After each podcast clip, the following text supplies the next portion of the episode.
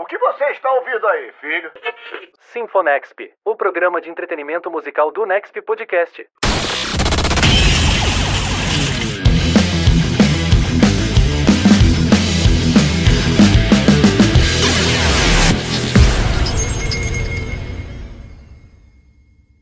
Está no ar mais uma edição do Sinfonexp, o programa musical do Nexp Podcast. Hoje, mais do que especial, é claro que você que deu play já sabe quem é o entrevistado e você está aqui por causa dele. Mas antes, eu tenho que me apresentar. Eu sou Klaus Simões e junto comigo na bancada, mais uma vez, Jefferson Vicente. Salve, salve, Klaus, amigos que acompanham o Nexp Podcast, o Sinfonexp, o nosso espaço musical já na quarta temporada, sempre trazendo uma galera legal e sempre falando de música para vocês. É um prazer estar aqui e com um convidado mais do que especial, né, Klaus? Muito especial desde a metade da primeira temporada. A gente tenta trazer ele aqui. Hoje está realizado aí o sonho da marca em trazer o Felipe Puperi, que tem o um nome popularmente conhecido no mundo inteiro como Tágua Tágua. Então, é, seja muito bem-vindo. É uma honra estar falando com você, estar recebendo você aqui, um dos artistas que tem mais importância nessa nova fase do independente, do alternativo, já saindo, né, do independente. Então, é, estamos muito felizes em ter você aqui. Valeu, gente obrigado. É um prazer estar aqui com vocês também. E bora lá falar um pouquinho mais sobre todas as coisas, o álbum, enfim, curiosidades. Maravilha. Já abrindo o nosso bate-papo, é, a gente gostaria de saber como foi de fato o seu início na música, como que você começou a trabalhar profissionalmente e desenvolver a sua trajetória. É, bom, isso começou bem cedo para mim, assim, eu ainda era trocando da fase infantil para uma coisa mais pré-adolescente, então devia ter, eu acho que em torno de uns 12 para 13 anos, que eu comecei a me interessar por instrumentos, então uh, os primeiros instrumentos que eu aprendi a tocar foi violão, cavaquinho e, e guitarra, as, coisas, as três coisas meio que ao mesmo tempo, assim. Acho que cavaquinho ainda foi um pouquinho antes. E, e aí, a partir disso, eu, eu, eu comecei a, a, me envolver muito com música e não consegui mais parar, até que hum, quando eu já tinha uns 19 anos, por aí, 18, 19 anos, eu comecei a trabalhar com isso de fato. Então, o, o primeiro, profissionalmente, a primeira coisa que eu, comecei, que eu comecei a fazer com música foi trabalhar para em produtoras de áudio, sim. Então, uh, eu trabalhava pra, principalmente com marcas e, e coisas mais voltadas para publicidade no primeiro momento. Uh, e fiquei um tempo fazendo isso, né? Porque, até porque era um, um primeiro, digamos assim, uma primeira janela, uma porta que se abriu para mim e, e onde eu entendi que eu poderia, de repente, ganhar dinheiro, ou viver, ganhar vida e ser isso uma profissão trabalhando com música, de alguma maneira. Né? E aí, disso sim, eu fui me desenvolvendo, criando outros projetos musicais ao mesmo tempo. Aí, da, de trabalhar com marcas e publicidade, eu tem uma hora que eu enchi o saco, e aí eu comecei a trabalhar com cinema, e aí passei a fazer só trilhas para filmes e cinema, e em paralelo a isso, fazendo meus outros projetos musicais, sempre fazendo alguma coisa musical. Uh, um projeto pessoal, né? Ou era banda, antes tinha bandas e tal, antes de eu começar o Taguatágua. E aí foi assim que eu fui indo até chegar no. Em, em, trabalhar bem menos com cinema e começar a produzir outra galera também musicalmente, assim, produzir discos e artistas. E aí que eu comecei o Taguatágua e é o projeto que eu tô aí até então, né? Uh, correndo já faz uns ah, teve uma pandemia no meio aí, agora a gente se perde um pouco para contar, mas eu acho que deve fazer uns 5 anos que eu comecei a parar. Tirando os dois da pandemia ali, é, comecei a dar os primeiros passos uns 5 anos atrás. Isso. E é sobre esses passos que a gente quer falar agora, é, a origem, né? Como que surgiu o projeto Tágua Tágua e a pergunta que você mais vai ouvir, acho que em toda a sua carreira, até o futuro, que é a origem do nome Tágua Tágua. A gente tem muita curiosidade para saber de ouvir de você aqui é, a origem e também também como surgiu o projeto, como você desenhou ali a sua ideia, como você maquinou todo o Tágua Tágua. É, então, uh, na verdade, Tágua começou essa ideia na minha cabeça uh, perto do final de 2016 para início de 2017. É, eu tinha uma outra banda, morava lá, e eu tinha uma banda chamada Wannabe Jalva. Era uma banda que, enfim, rodava bastante, a gente fazia bastante shows por todos os cantos e tal. E, e, e só que era uma banda que cantava em inglês. E basicamente teve um, um momento específico que eu me lembro de a gente ser convidado por um projeto para fazer alguma coisa em português. E aí aquilo para mim foi um clique de um, um despertar, assim, de, de começar começar a enxergar as coisas de uma outra maneira, imaginar outras sonoridades e como que eu poderia mergulhar em, de uma outra forma musicalmente que, que não aquilo que eu tava fazendo naquele objeto, naquela banda. Então isso me despertou para fazer uma coisa nova minha, autoral, onde eu pudesse botar todas as minhas ideias ali, porque uma banda é sempre um pouco diferente, né? Uma banda é um, é um processo de várias pessoas e onde as ideias se trocam e essa soma é o que faz sentido numa banda. E eu tava afim de mergulhar assim mesmo, botar sem filtros as minhas ideias todas ali. Então eu comecei Tágua Tágua. E o nome surgiu porque nesse exatamente nesse período eu já tava com essas ideias na cabeça e tava com algumas músicas também na cabeça. Era uma viagem com a minha mãe pro interior do Chile, num povoadinho que era bem pequeno e na verdade a gente foi andando pelo interior e não sabia exatamente qual o nome da cidade que a gente estava. E quando eu parei para perguntar, é, o cara me disse que a cidade se chamava São Vicente de Taguatágua, porque havia um, um lago que chamava Taguatágua lá que costeava essa cidade. E esse lago era um lago bem importante para eles tal, tinha um significado, porque parece que os primeiros povos que chegaram lá naquela região, eles ficaram na volta desse lago. Então é, é um lago muito bonito mesmo, Água E essa viagem foi muito especial para mim, ela me marcou muito pelo momento também, porque eu tava com o momento de fazer, de ter essa certeza de querer levar esse projeto para frente, começar uma coisa nova, que é sempre muito desafiador pensar em começar alguma coisa, né? Principalmente depois que você já tá um tempo no rolê, na estrada. E como eu tinha essa banda, o Ambijalva, já tava sete anos com a banda, e a gente fez muita coisa mesmo, assim, de tocar em muitos festivais e, e fazer coisas que eram significativas, assim, para nós. Então era um desafio para mim começar algo novo e sozinho, do zero, e levantar. É, é um processo, né? Até as pessoas passarem a conhecer aquele projeto, até você conseguir dar passos, criar público, é todo um, um digamos assim, uma combinação de coisas e fatores. Então foi muito significativo para mim eu estar com naquela viagem com essas coisas na cabeça, aparecer aquele lugar e aquele lago. E então, quando eu voltei, eu tinha certeza que eu queria fazer isso e esse nome veio comigo. E daí ele me acompanha aí até agora. Poxa, muito legal esse processo. E a Wannabe Java era uma banda que tinha um estilo muito próprio, né? Muito bem definido, canções em inglês. Eu me lembro de o, o trabalho de vocês, mais ou menos 2015, 2016 é, que eu tive o contato com o som que vocês faziam naquela época, de que tinha um gosto do indie. É, mas agora, nesse momento, nesse seu novo, nesse não tão novo, mas seu projeto, é, qual o melhor gênero que definiria o som que você faz hoje, na sua opinião? É, eu acho que isso foi mudando, foi, foi se definindo assim aos poucos, porque é, eu, eu vejo o Taguatágua começando de um jeito, passando por outras coisas e, e, até se identificar, assim, sabe, com algum estilo mais específico, porque eu acho que nas primeiras coisas que eu fiz tinha bastante coisa de percussão, era uma coisa um pouco mais percussiva e tinha elementos de afrobeat também, uh, bem marcantes, até nas, nas levadas das baterias e nos sopros, assim, tinha muita coisa de naipe de sopros e quando eu comecei a, a chegar próximo de fazer o, o, álbum, o primeiro álbum, que é o Intermetade, uh, eu acho que eu comecei a encontrar um lugar que era mais meu, assim. É, um lugar onde eu comecei a encontrar minha própria sonoridade. Eu acho que eu chamaria assim, porque isso é uma coisa que eu sempre busquei, era ter uma coisa minha, assim, que soasse da minha maneira, sabe? Nunca quis. Uh, não vou dizer que eu não gosto, assim, pra não ficar aquela coisa meio, tipo, o cara xarope ali que vai falar isso, mas, tipo assim, é, nunca me, me interessou muito soar parecido com ninguém, sabe? Então, quando as pessoas me dizem, ah, acho teu som muito igual a não sei o que lá, eu não costumo não, não gostar muito disso, porque se uma coisa que eu sempre busquei é encontrar a minha sonoridade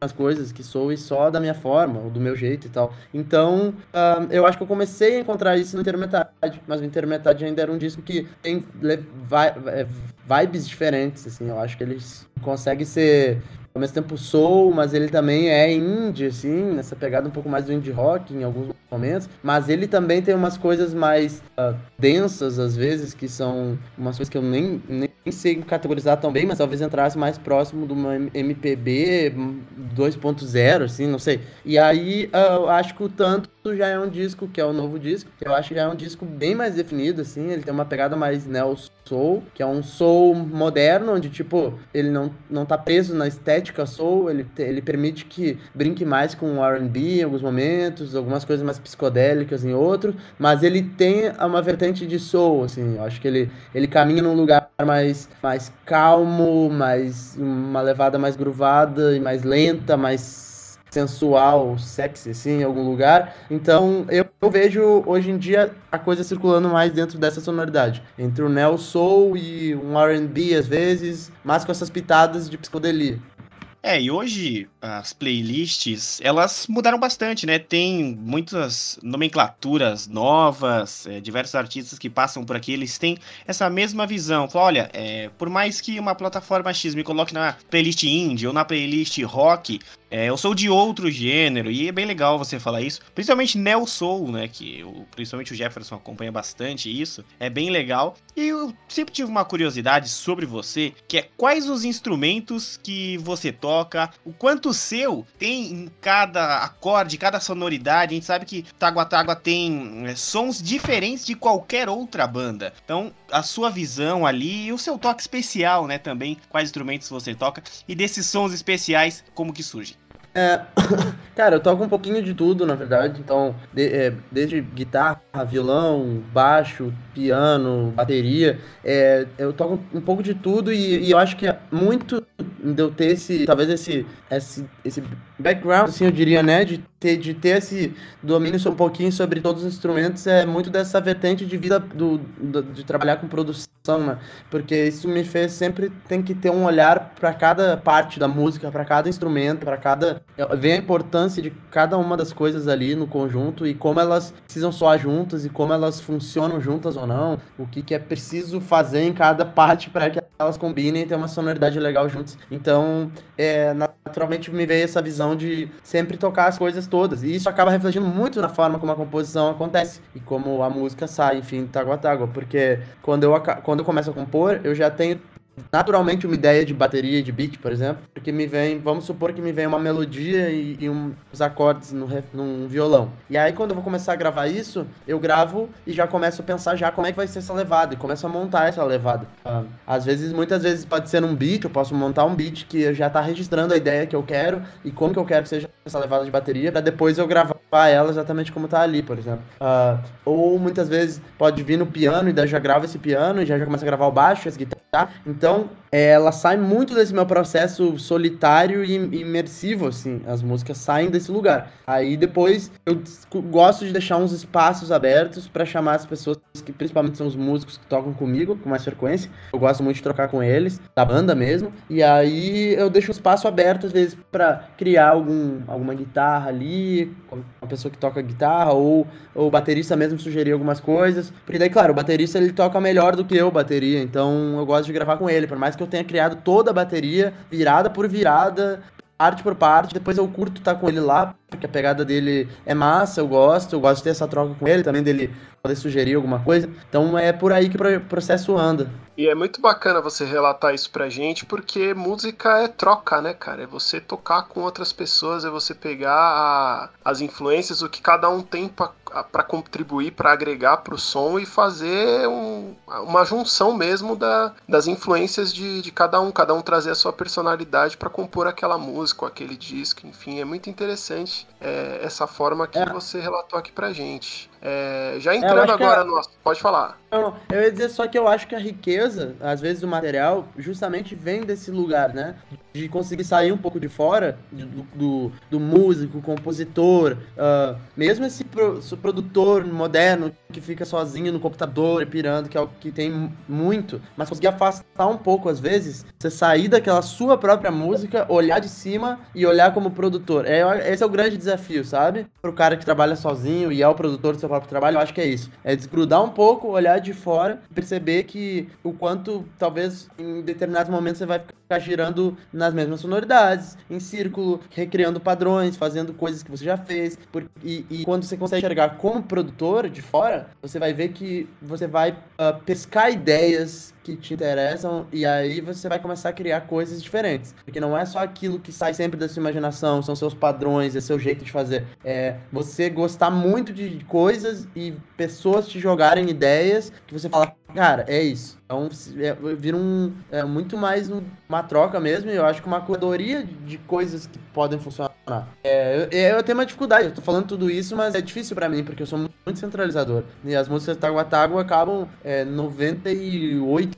100% é o meu dedo e a minha forma, o jeito que eu gravei, mas é, eu tento dar esse espaço e cada vez mais eu acho que esse espaço é importante, sabe? Esse espaço de olhar como produtor, não como o músico. Bacana. Dentro desse assunto produção e composição e tudo mais, recentemente você lançou o álbum Tanto, tá disponível nas principais plataformas de áudio aí já há algum tem, um tempo, né? Um mês, dois meses. E a gente queria saber como foi o tempo de produção desse álbum, edição, mixagem. Conta um pouco pra gente como foi a feitura desse álbum até ele chegar nas plataformas pro público ouvir. É, esse disco levou mais ou menos uns três anos para ser finalizado, para ser lançado, né? Não finalizado.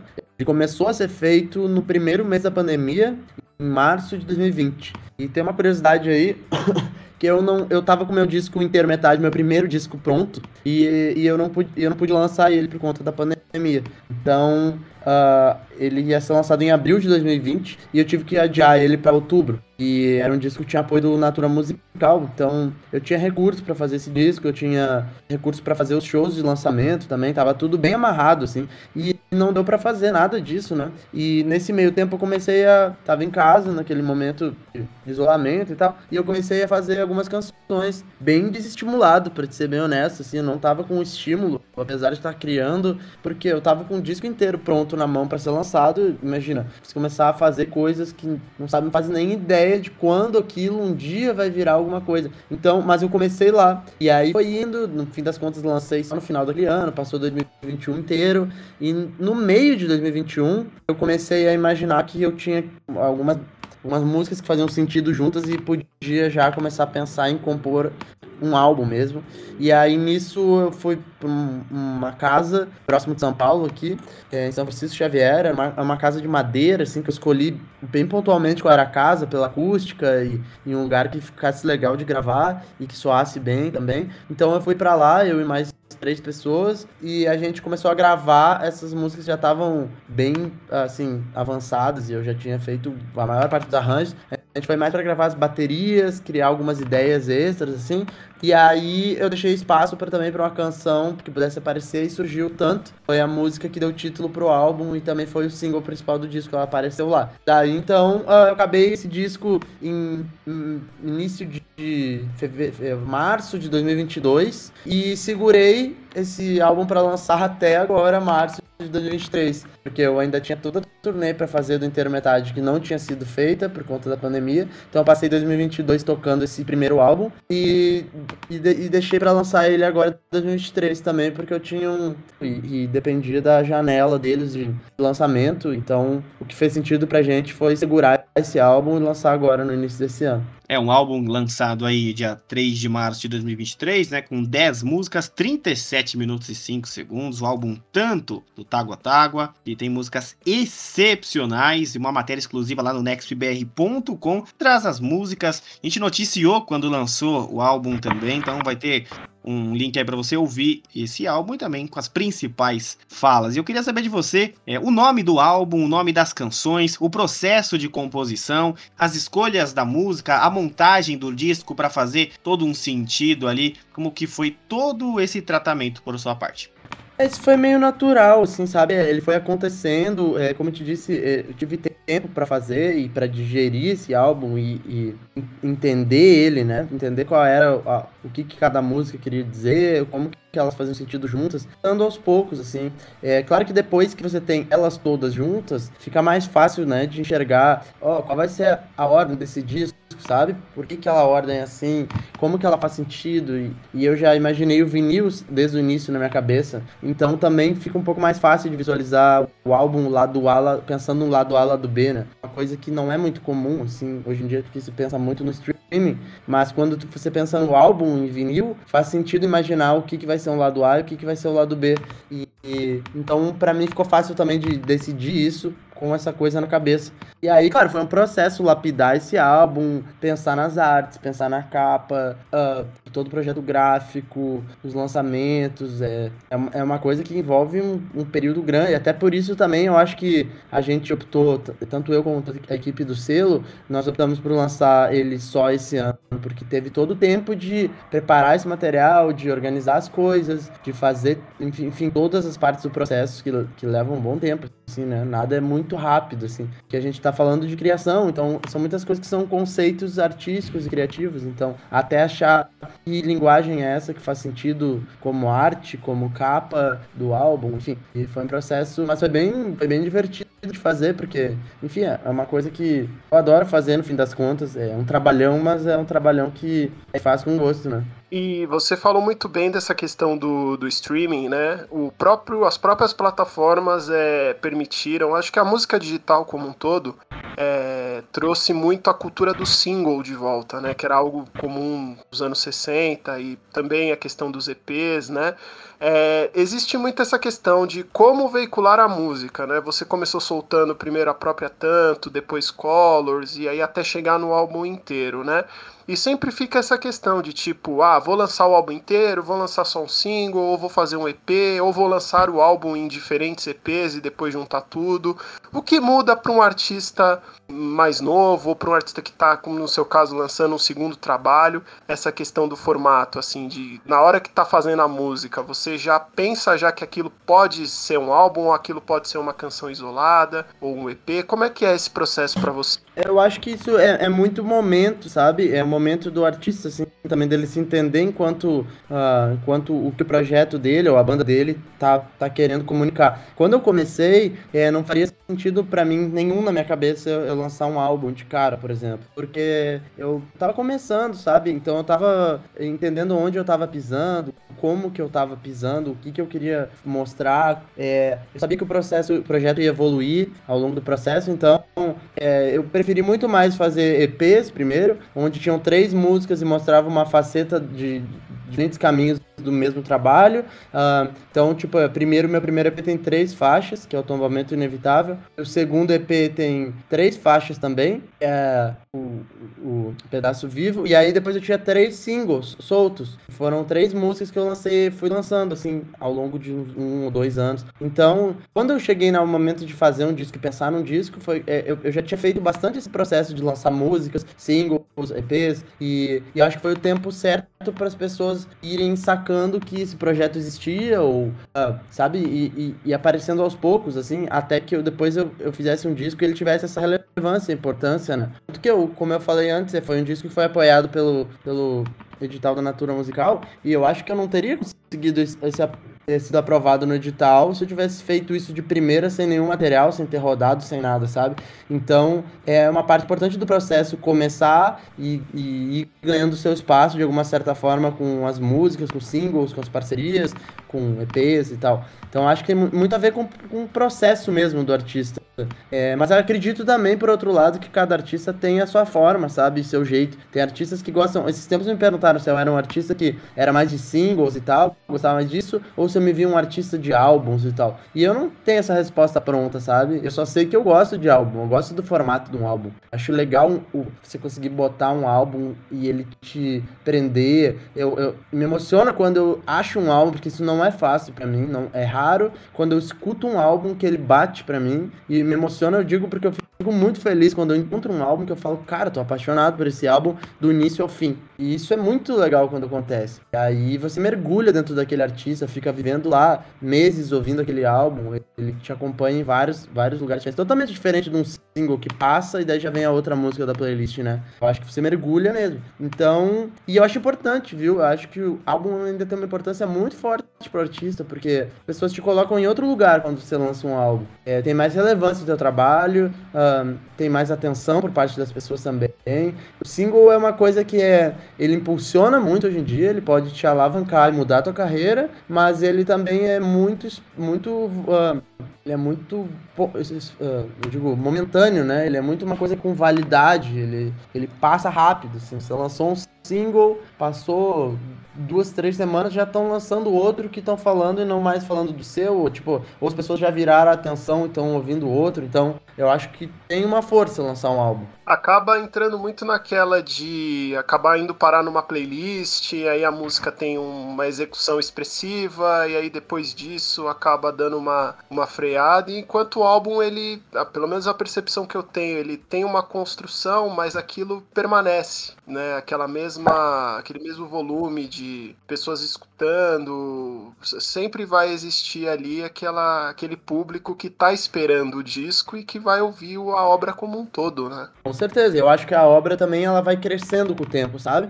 O, a relevância, tipo, um disco que você lança às vezes, um artista que demora não, não sempre, claro, depende muito do como é o álbum, né? Se o álbum é bom também ou não. Mas, tipo, é, eu acredito que às vezes um artista demora 3, 4 anos para lançar um, de um álbum ao outro, e aquele, nesse tempo que ele não lançou, parece às vezes um hiato, parece que ele precisaria ter lançado outra coisa, mas se tu for ver o álbum dele, ele tá sendo. Ele tá, ele tá sendo mais gente passando a conhecer, ou as pessoas super adorando aquele álbum, ele vai virando um clássico às vezes, ele vai virando um álbum essencial. Tem isso, o álbum ele ganha, ele envelhece de uma forma diferente do single. E quais são os. Pode ir, Klaus. É, uma dúvida, o Jefinho vai fazer uma pergunta para você agora que é bem importante, mas antes eu queria só entender uma coisa do selo que você falou. É como que você chegou até o contato de uma gravadora norte-americana, né, o Wonderwell, que tem aí o seu trabalho divulgado na Europa, nos Estados Unidos, você atingindo novos públicos, angariando novos fãs no mundo inteiro, principalmente é em Portugal, né, que eu já vi algumas matérias falando que você tem uma grande receptividade lá. Como é que você chegou a esse contato dessa gravadora e como é que foi trabalhar com eles, né? Uhum. Cara, essas coisas aconteceram de uma forma bem, bem doida, assim, porque foi uma coisa muito uh, muito inusitada, assim, não, não vou dizer espontâneo totalmente, porque teve um trabalho em torno disso. Mas... So, seu som não, não, não tá saindo aqui. Ah, o meu? Agora voltou. Voltou. Ah, tá bom. É, não, eu, ia, eu, tava, eu tava dizendo que ele vinha, ele vinha acontecendo, isso aconteceu de uma maneira um pouco quase que espontânea, assim. É, não totalmente, é, porque eu acho que... Teve... Sem, sem, desculpa eu estar tá te interrompendo, eu gostaria que você começasse de novo a pergunta, porque o som não, não saiu aqui, não chegou pra gente. Ah, uh, ele tá chegando agora? Sim, sim, sim. Agora, agora a gente está te ouvindo. Ah, é, na verdade, toda essa história de tanto do, do lançamento com, com a gravadora que é de fora, dos Estados Unidos, quanto essa coisa de ir para fora, para Europa, para Portugal e outros países, aconteceu de uma forma bem natural, assim, porque isso, isso começou lá em 2019. Foi a primeira vez que eu fui para os Estados Unidos uh, com, com o Taguatago. O projeto era bem novo ainda e eu fui tocar no Brasil Summer Fest em Nova York, que era um, um festival de um festival de música brasileira que acontece lá. Então vários artistas são convidados e, e ficam tendo vários dias shows por casas espalhadas de Nova York e tem uma, um palco central também que fica no, no, no, Central Park, que é um palco grande e tal, que toca os maiores artistas. E aí então a gente foi para lá, fui convidado, toquei lá e nesse ano foi a primeira vez que eu, que eu fiz, tipo, esse movimento para fora do país. E nesse mesmo ano que eu fui para lá, eu fui para Portugal também e fiz dois shows em Portugal, no, em Lisboa e no Porto. E aí, a partir disso, as coisas começaram a acontecer em Portugal. Eu fui mais uma ou duas vezes para lá, voltei, cada vez uma situação um pouco melhor, assim. Então, a primeira vez eu fui só eu e, e outra pessoa, nós fizemos um duo e era um formato reduzido. Uh, a segunda vez já foi a banda inteira e depois a gente tocou com naipe de metais e tudo que você pode imaginar. Então foi aos poucos acontecendo, foi crescendo. E aí, por conta de toda essa história, uh, eu tive uma música minha em 2019 que entrou no FIFA, no jogo FIFA 2020. E aí então era Peixe Voador, é um single que eu lancei lá em 2019. E aí, claro, o jogo FIFA sempre é lançado um ano antes do que ele diz, né? Então, se é o FIFA 2020, ele é sempre lançado meio que no final de 2019. Então, foi lançado em 2019 e a minha música tava lá e isso, tipo, também atraiu a atenção de um, de um pessoal e fez com que eu lançasse meu primeiro álbum por um selo uh, de Barcelona. E aí, esse selo de Barcelona, Barcelona me ajudou muito a abrir as portas para a Europa e principalmente para voltar para Portugal. E a coisa ficou mais forte em Portugal. E aí, quando eu fui fazer a turnê lá do disco, foi bem surpreendente. A gente fez uma turnê por várias cidades de Portugal e tinha um público muito legal, assim, nas capitais, principalmente, em Lisboa e no Porto. E aí foi bem surpreendente pra gente ver, assim, isso crescendo de alguma maneira. E aí, a partir disso, é, essa história que eu tô contando desse selo para explicar mais essa, essa questão da Europa, como é que aconteceu, porque era um selo de lá. Então, uh, em 2021, um artista uh, argentino, ele entrou em contato comigo que ele queria fazer uma parceria numa música do disco dele. E ele ele tava lançando esse disco pela Wonder Wheel, que é essa gravadora da qual eu faço parte hoje. É, e ele tava lançando o disco por lá e, e eu fiz um, um feat junto com ele no disco, no álbum. nós fizemos uma música junto. E como eles estavam lançando, eles amaram essa música específico. O selo amou essa música em específico do disco. Foi a, que eles mais gostaram e a preferida deles. Acabou sendo a nossa parceria. Então, tipo, essa porta ficou aberta. Eu conheci essas pessoas do selo. E, e nisso eu já tava começando a compor meu disco, mas nem com ideia ainda de quando lançar e tal. Quando o disco ficou pronto, eu e o manager que trabalha comigo, que é o Chris, que ele... para eles e, e tava, a gente tava mostrando para várias pessoas o álbum e tal, vendo quais as possibilidades. E eles amaram o álbum, quiseram lançar e tal, super insistiram pediram pra gente fazer junto. E aí foi, foi, foi assim que aconteceu. E foi é, por isso que eu digo que é meio inusitado. Ele saiu de uma parceria minha com outro artista que era, era do selo. E, e esse artista que chegou até mim, eu não conhecia ele. E daí eu adorei o trabalho dele. A gente se deu super bem. Quando viu, tava lançando uma música junto. E agora a gente tem uma relação muito próxima, né? Claro, trabalha junto. E a, a, a nossa ideia é que a gente possa lançar pelo menos mais alguns discos juntos, assim, em parceria. Puxa, muito bacana. E quais foram os músicos que estiveram com você nesse último lançamento? O pessoal que gravou, que fez as bases contigo. Conta um pouco pra gente quais foram os nomes que te acompanharam aí nesse processo. Eu trabalho naturalmente com três pessoas, que são os músicos que tocam comigo no Taguatágua, que são desde sempre, que são dois caras de Aracaju, do Sergipe, que é o Rafael Findas, toca baixo, e o Léo Matos, que toca bateria, percussões e afins. então esses dois caras estão comigo desde o princípio, desde o prim primeiro show, desde todo o processo. E, e o outro é o Jojo, que é um parceiro meu que já tocava comigo no Ano Bijalva, só que ele era um dos músicos que eram chamados para tocar junto. Ele não fazia parte da banda, mas ele tava sempre junto em todos os shows. E ele é, acabou vindo comigo. Ele é mais um coringa, assim, porque ele toca baixo, guitarra, também é muito instrumentista, toca piano. Então ele é bem importante no processo. Como eu acabo fazer, botando muitas coisas misturadas nas músicas, é muito importante para mim ter alguém assim que é um multitask como o Jojo, porque o Jojo consegue tocar tudo ao mesmo tempo, assim. Ele é muito bom. E, e, esses músicos são a base, tipo, do meu trabalho, assim. Eles são sempre comigo, eles viajam sempre comigo. É, a gente já tem uma sintonia, uma química muito grande, assim, de tocar junto, porque a gente toca junto há bastante tempo. E eles estiveram no trabalho. Basicamente foram eles. Não teve praticamente mais ninguém. Quem mixou o álbum foi o Thiago Abraão, é meu parceiro do Mano Bijalva também. Esse realmente, tipo, trabalho com ele há muitos anos, assim. E ele vo, ele vo, ele abandonou o lado mais autoral de, de bandas ou projetos artísticos. Perdão. E, e ele focou totalmente na mixagem, então ele estuda a mixagem há muito tempo. Ele tá, ele tá cada vez melhor e ele, e, e ele é um craque da mix, assim. Gosto muito do trabalho dele.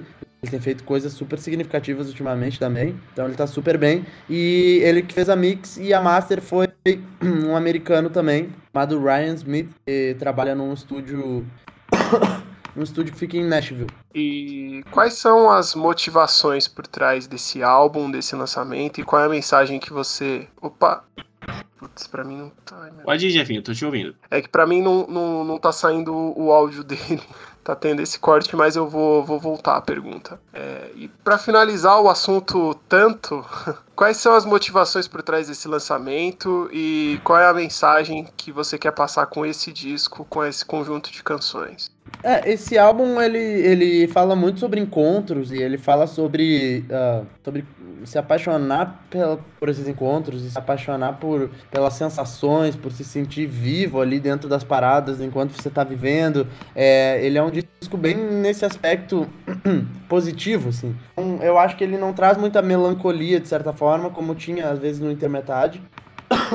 Isso faz com que ele seja um álbum mais leve num aspecto, assim. Ele acaba sendo um, um, álbum que eu acho que você consegue dar play nele, e esse era um interesse meu. Você consegue dar play na primeira música e ouvir ele inteiro sem sair daquela vibe, assim. Continuando no mesmo mood, na mesma ideia, curtindo aquela onda toda. Então eu acho que ele é um álbum que ele funciona, assim, como uma coisa só. Diferente do meu álbum anterior, que eu acho que ele tinha mais variações, assim. Às vezes ele era um pouco mais uh, mais agitado, às vezes ele era mais introspectivo. Eu acho que o tanto não. O tanto eu quis que ele fosse uma coisa só, do início ao fim. Então, basicamente é isso. Acho que ele funciona como. Ele funciona como uma, um elemento inteiro, assim. E desde inteiro metade, é, você tem um estilo é, muito autoral, né, de cantar. Você tem ali o seu jeito próprio de entoar algumas palavras. É bem legal. É o que faz, né, a construção do seu trabalho completo. E como que você chegou no timbre certo, no estilo certo, quando você teve o insight de falar é assim que eu quero cantar, é assim que eu quero pronunciar, é alguma palavra X, uma palavra Y. Todo esse formato, né, o seu molde realmente como um artista. Cara, eu não sei te dizer se eu tenho essa, é, essa resposta exata de quando foi, assim, sabe? Se teve um momento X. Eu acho que isso foi acontecendo, eu fui descobrindo, assim. E ainda é uma descoberta, eu não tenho certeza das coisas, sabe? É, eu gosto de.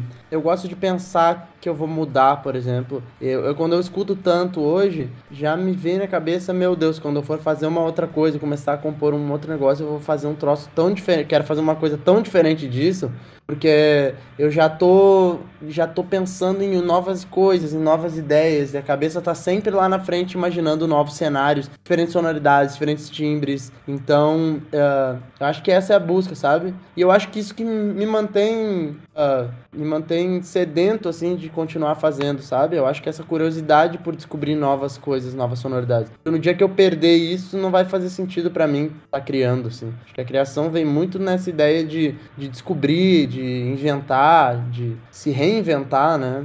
Não cair nas mesmas coisas, nos mesmos timbres. Eu já fiz aquele timbre, ah, então não quero fazer ele de novo, sabe? Como é que eu posso buscar outra coisa? Então eu acho que esse é, é, meu, é meu desafio, assim, na vida, do, criando vida criativa, né? E hoje você é um novo músico para algumas pessoas aí que estão descobrindo agora. Quem já te conhece de um tempo passado já sabe da sua qualidade, mas como que você enxerga o mercado para novos músicos, para o cenário independente, o cenário alternativo? Você está acompanhando isso e como que você vê a sua marca, né, nesse cenário crescendo cada vez mais?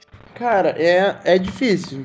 Não, não vou iludir ninguém aqui. Tipo, não é, um, não é uma coisa fácil. Eu acho que nunca foi. E eu acho que não é fácil para ninguém. Tem pra artistas que já estão um pouco mais à frente, que já tem um público um pouco mais estabelecido. Ok, vai ficando mais fácil? Vai. Mas não é fácil também. Porque eu acho que tem uma coisa de expectativas versus o que se tem também. Porque se você ficar sempre tentando dar um passo para frente, tentando mais e mais e mais, a, a chance de se frustrar é grande, assim. Então também é legal enxergar o cenário de o que você já tem na mão, né? As coisas que você já consegue conquistar e, e aos poucos, assim, ter que ter paciência. Eu acho que cada caminho é um caminho, então também quando me perguntam isso, dicas pra galera tá começando, ou ideias, eu, eu, sempre fico um pouco assim de falar, porque eu acho que, cara, cada projeto é um projeto, né? Às vezes as pessoas vão se comparar ou, ou vão tentar buscar alguma coisa e, e, não é bem assim, sabe? Eu me lembro, eu, eu gosto muito de uns artistas americanos que são, que é, são do soul e tal, e, por exemplo, vou, vou dar dois exemplos aqui. Sharon Jones, Sharon Jones é uma artista de soul, cantora de soul americano. Ela faleceu faz, não faz muito tempo, deve fazer uns três anos atrás, dois anos atrás. E a Sharon Jones, ela era recepcionista da Depton Records, que era um estúdio, que é um estúdio que fica no Brooklyn. E ela era recepcionista, abria a porta e servia cafezinho. Sempre cantou. Ela fazia, como eles tinham, eles gravavam tudo em fita e tal. Eram, tinham aquelas bandas de estúdio que eram as bandas dos artistas, que chegavam lá e tinha a banda lá que, que já gravava com todo mundo. E antigamente tinha muito isso, né? E eles seguem fazendo isso até hoje. Então ela era uma dessas pessoas que fazia back vocal pra um monte de gente e tal. E a Sharon Jones, ela foi aparecer, cara, tipo, com o projeto dela, onde ela ganhou notoriedade com 60 anos, entendeu? O Charles Bradley, a mesma coisa. Um puta cantor, com uma voz incrível, uma interpretação incrível também. Apareceu com 60 anos que o cara começou a. estourou, começou a rodar por tudo no mundo e fazer show. Então ninguém sabia quem era. E isso só me. Eu só tô trazendo é, esses fatos, assim, e as curiosidades para talvez, tipo, demonstrar aqui que eu, que eu acredito muito que cada, cada uh, caminhada é uma caminhada, sabe? Então, é, não, não tô querendo desestimular ninguém também dizer que o cara vai, vai ter que esperar até os 50, 60, sei lá quando que vai dar, que vai conseguir ter algum espaço. Porque eu acho que tem espaço para todo mundo.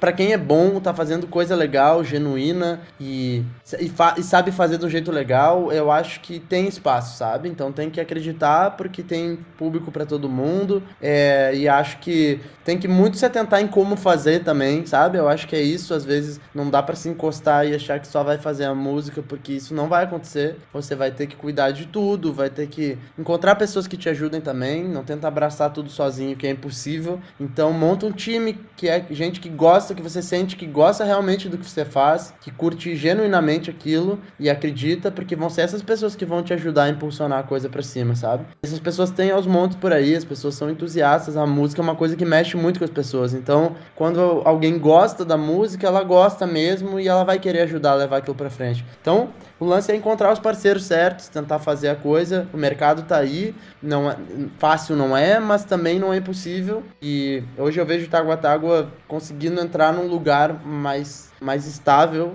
porque até então foi difícil, foi sempre um lugar de construção, construção, sempre vai ser, né? Ainda é, mas eu vou encontrando tipo, tá, já tem, eu consigo enxergar e já passou de algumas fases, que já a coisa vai começando a criar uma estabilidade, sabe, de projeto assim, onde você consegue fazer uma agenda e essa agenda ser real, pensar em trabalhar com isso, em viver da música, em construir alguma coisa e acho que é isso. Tem que continuar trabalhando, não, não tem outro jeito, baixar a cabeça e fazer. Falando ainda dentro desse, desse papo com relação ao cenário independente é, e ao pop, aliás, ao rock nacional como um todo, é, você acredita que existe ainda um peso em cima das bandas que estão começando ou que estão atingindo uma certa projeção de ground, em uma pressão por parte do, dos fãs de de repente conseguir um público maior, de ser uma espécie de salvação é, do cenário indie, do próprio rock brasileiro? Você acredita que ainda existe essas questões que eram bastante comuns lá atrás? Você fala em termos de cobrança do público independente, quanto ao artista, digamos assim, romper essa bolha e,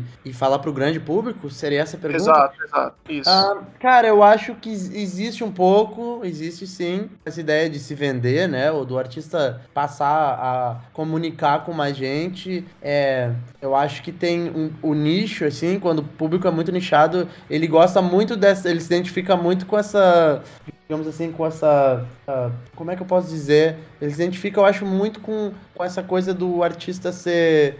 falar muito a linguagem dele, se sentir muito representado pelo artista, porque o artista tá falando com os, com os iguais ao dele, com os mesmos. com a mesma galera que ele anda, com o mesmo. sei lá, ele, os amigos dele também gostam daquele artista e o artista fala com aquelas pessoas, então é um nicho e ele se identifica muito com aquilo. Quando o artista rompe essa barreira, eu acho que tem uma. às vezes, um torcer o nariz assim, por parte dessa galera, mas eu também acho que existe o, o, lado oposto, viu? Acho que tem muito fã do artista que quer mais é ver ele chegar cada vez mais longe, sabe? Que compra essa briga com ele, que, que eu acho que fica mais fã ainda, que depois, tipo, gosta de ver que ele acreditou naquele artista, que ele gostava desde o início, aquele artista tá chegando cada vez mais longe. Então acho que tem essa, muito essa galera que torce junto também. Eu, eu tendo a acreditar, cara, que, que o artista ele tem que ir até o máximo que ele consegue, sabe? E a, e a música tem que. Ela é, ela é para todo mundo. Ela não pode ser para um público X. Eu acho que, pô, vamos pensar em artistas que romperam barreiras e que, se for pensar, é um som cabeção pra caramba, sabe? Um Djavan da vida, Chico Buarque, um Caetano Veloso, pelo amor de Deus. Olha a complexidade da obra desses caras e da composição. Foi uma coisa que rompeu barreira, saca? Que é popular, cara, que tá tocando em tudo que é lugar. Você vai em qualquer barzinho, tem alguém tocando Djavan lá. E aí pega uma letra e pega um, um arranjo do Djavan para você ver a complexidade, sabe?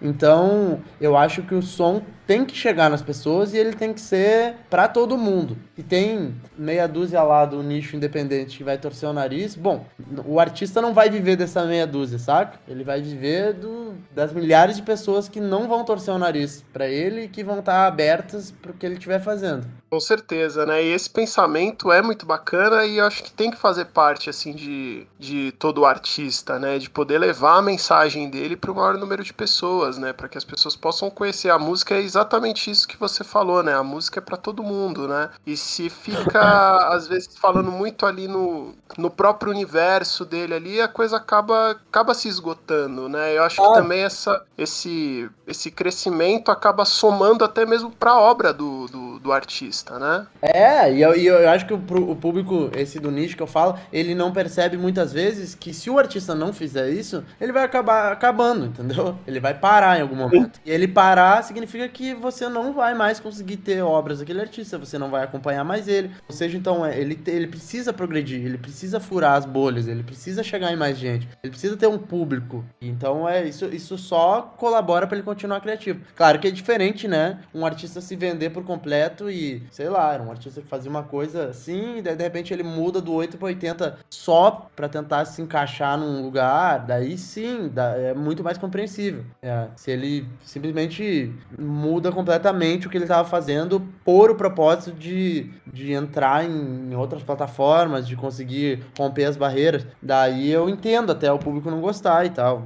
Mas ainda assim tá no direito do cara, né, cara? Como artista, o cara faz o que ele quiser, né? Com certeza, né? Mesmo. Te... Claro, acontece muito disso, do cara acabar se perdendo artisticamente por conta disso, e aí ele acaba perdendo o espaço que ele tinha antes e é. não consegue conquistar nem o outro que seria maior, né? É, isso. A gente e aí, de mesmo jeito, acaba, né? É, e claro, exato. E, e, se vê. Mas daí eu acho que entra um lugar que é, que é o lugar de fazer com, com um propósito errado, né? Que é o propósito de só vender de, como produto só, esquecendo completamente, tipo, a raiz artística do negócio. Daí isso é fadado ao fracasso em algum momento, eu acho. E hoje em dia, né, até mesmo na própria forma de você veicular o teu trabalho, tem muito uma padronização. Na realidade, sempre existiu, né? Aqui no, no nosso podcast, a gente, eu e o Klaus, a gente costuma brincar que antigamente eram os dois minutos e meio, três minutos do rádio, e hoje são os 15, os 15 segundos é, do TikTok, né? Uhum. É, como é que você enxerga essa padronização da música nos dias atuais, né? Como é que você vê essa forma de divulgação pelas redes sociais?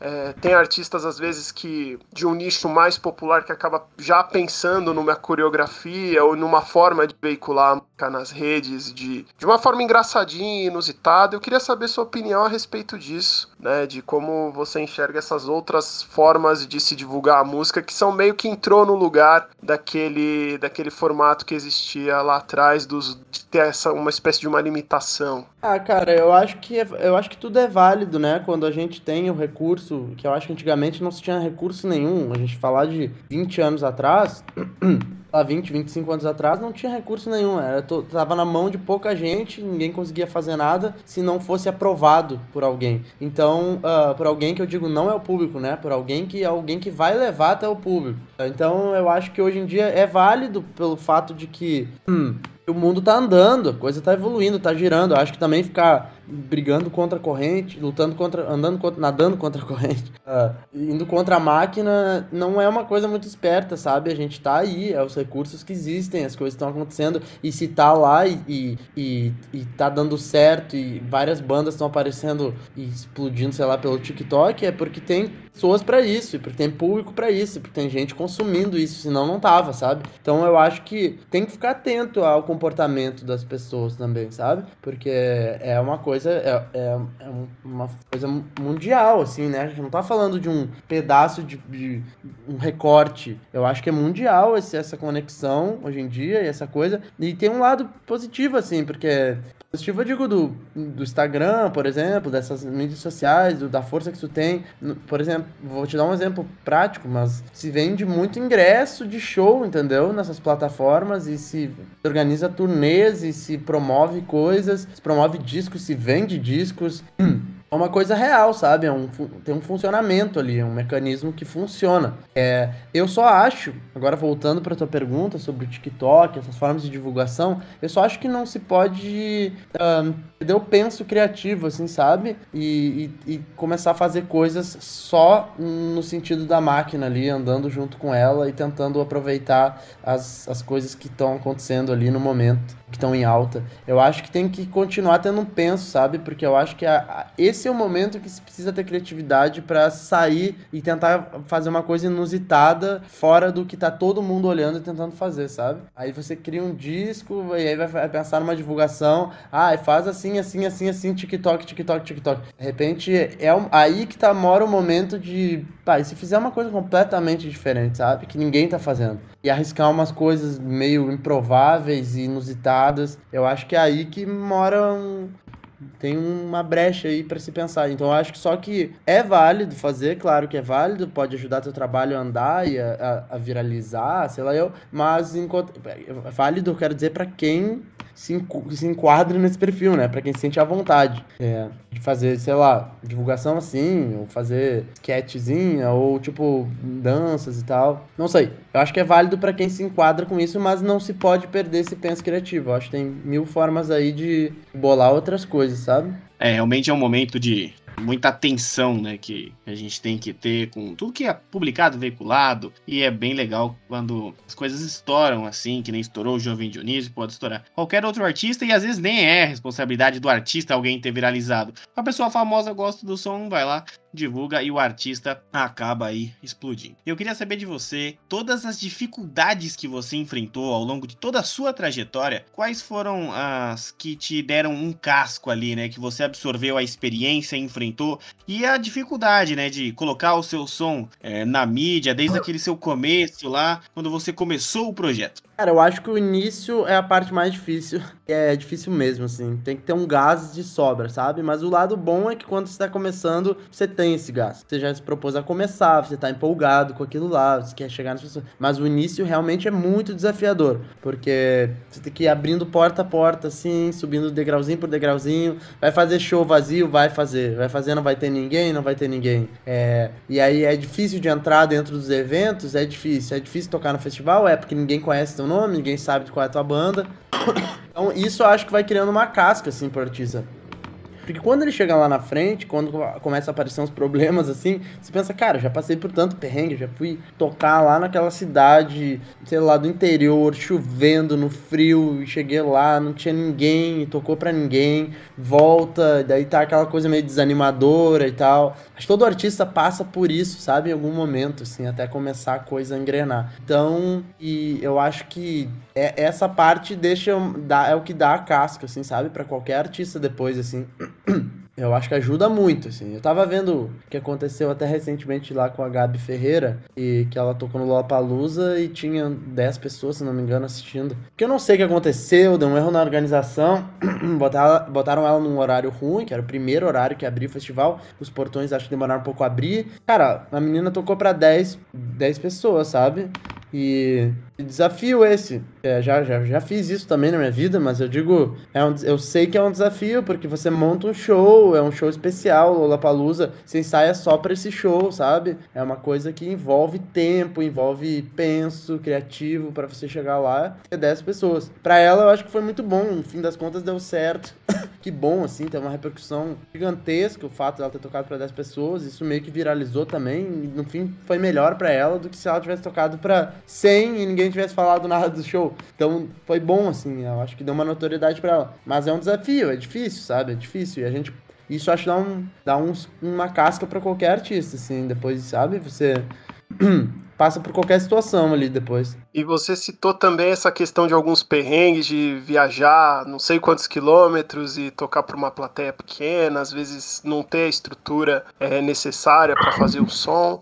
É, tem algum momento que você pode compartilhar para a gente, assim, de perrengue que você passou ao longo desses anos todos trabalhando com música? Olha, um perrengue que eu passei, deixa eu pensar, já foram tantos, cara, que eu tenho que pensar aqui, tipo, algum que seja considerável. Mas eu já passei por muito perrengue, cara, tipo, no palco também já passei por muito perrengue. A gente também, bom, a gente passa por cada coisa, assim, mas é, já aconteceu um, uma vez tocar em um festival, começar a chover no meio do festival é, e começar a molhar todos os equipamentos e, e daí ter que parar o show durante, porque tá chovendo demais em cima do palco, e aí nisso a galera começar, tipo, a tentar tirar tudo em cima do palco, e aí derrub, derrubar o computador, e o show tá todo passando no computador, o computador cai no chão, para de funcionar, daí depois não dá para voltar a fazer o show, show pela metade, essas coisas, ixi, essa já foi mais de uma vez que isso aconteceu, e, e esses perrengues são doidos, eles fazem parte da, da estrada, assim, né? E aí quando você vê, você vai aprendendo também com isso, que às vezes tem que ter um,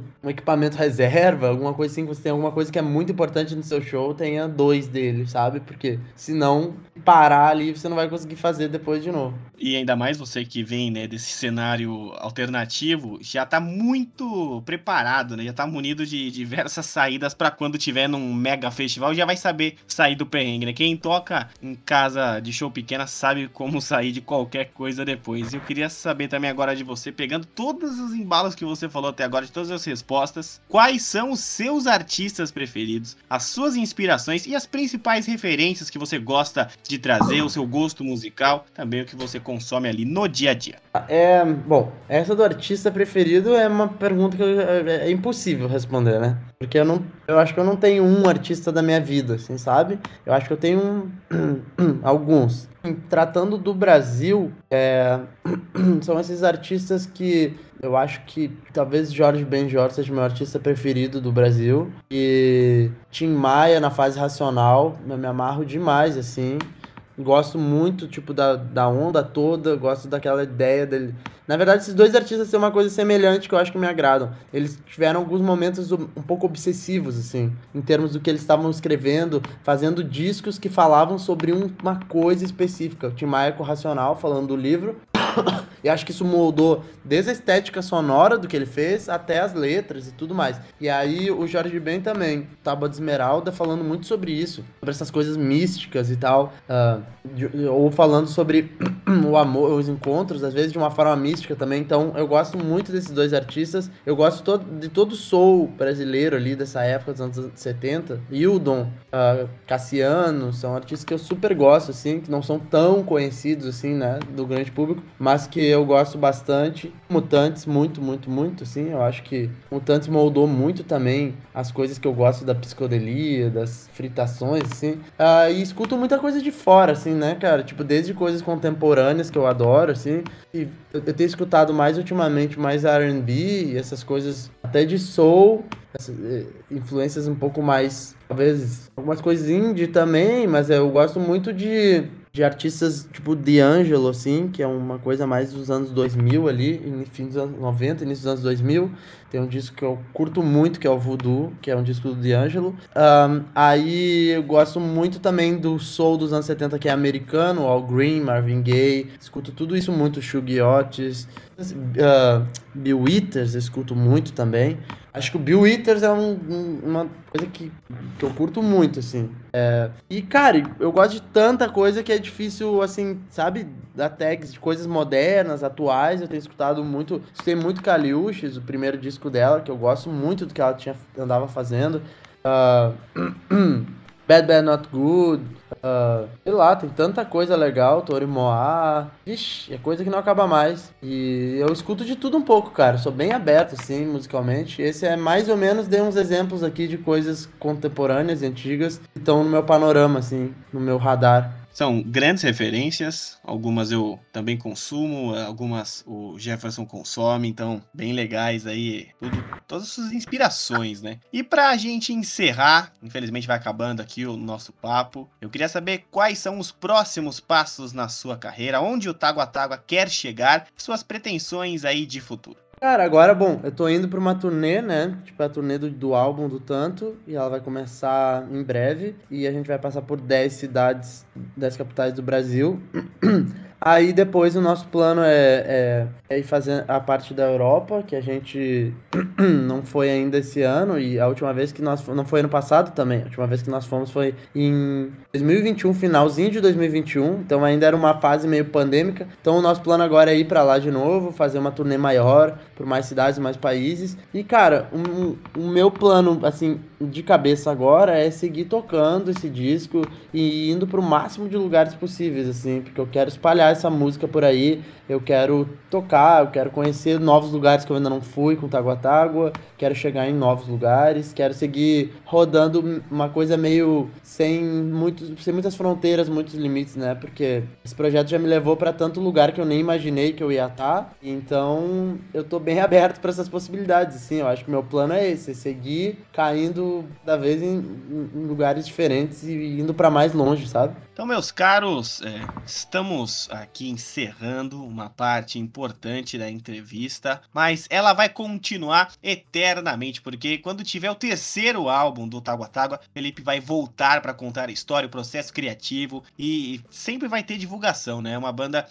um grupo, um projeto, sempre tem espaço aqui no Sinfonexp, principalmente Tágua Tágua, que está citado no episódio das bandas que você precisa ouvir, que farão muito sucesso no futuro. Uma aposta de dois anos atrás que eu fiz aqui e o Tágua Tágua está aqui conosco na nossa história também. Então, eu tenho que te agradecer desde já, muito obrigado. É muito legal ter conversado com você. É legal quando a gente conversa com pessoas que a gente admira, que escuto todo dia. Escutei o álbum inteirinho na fase normal e também na fase ali, algumas músicas no forma aleatória. Então, eu tenho que te agradecer desde já. Meu nome, nome do Next, o Jefferson vai agradecer daqui a pouco, mas eu fico muito feliz de ter conversado com você. Valeu, gente. Obrigado demais. É, foi um prazer estar aqui falando com vocês. É sempre um prazer. Me convidem sempre que quiserem, que eu vou estar aqui nos próximos álbuns todos. É só chamar que eu venho aqui. É um prazer. Desde já está convidadíssimo e pode ter certeza, sempre que tiver uma novidade, um clipe, ou um EP, ou até mesmo um álbum, como a gente já falou aqui, só mandar pra gente que a gente faz a, a divulgação e quem sabe convida. Com certeza iremos te chamar para mais bate-papos para gente falar dos projetos que virão daqui para frente. Foi um prazer receber você aqui, Felipe. Valeu, obrigado, gente. Até a próxima. Vocês já sabem aonde encontrar Tágua Tágua nas plataformas e também no nextbr.com com. Sou Cláudio Mães, ficando por aqui com Jefferson Vicente e no Sinfonexp, sempre em busca da próxima experiência. E deixando claro, minha música favorita é Só Pra Ver. O que você está ouvindo aí, filho? Sinfonexp, o programa de entretenimento musical do Nexp Podcast.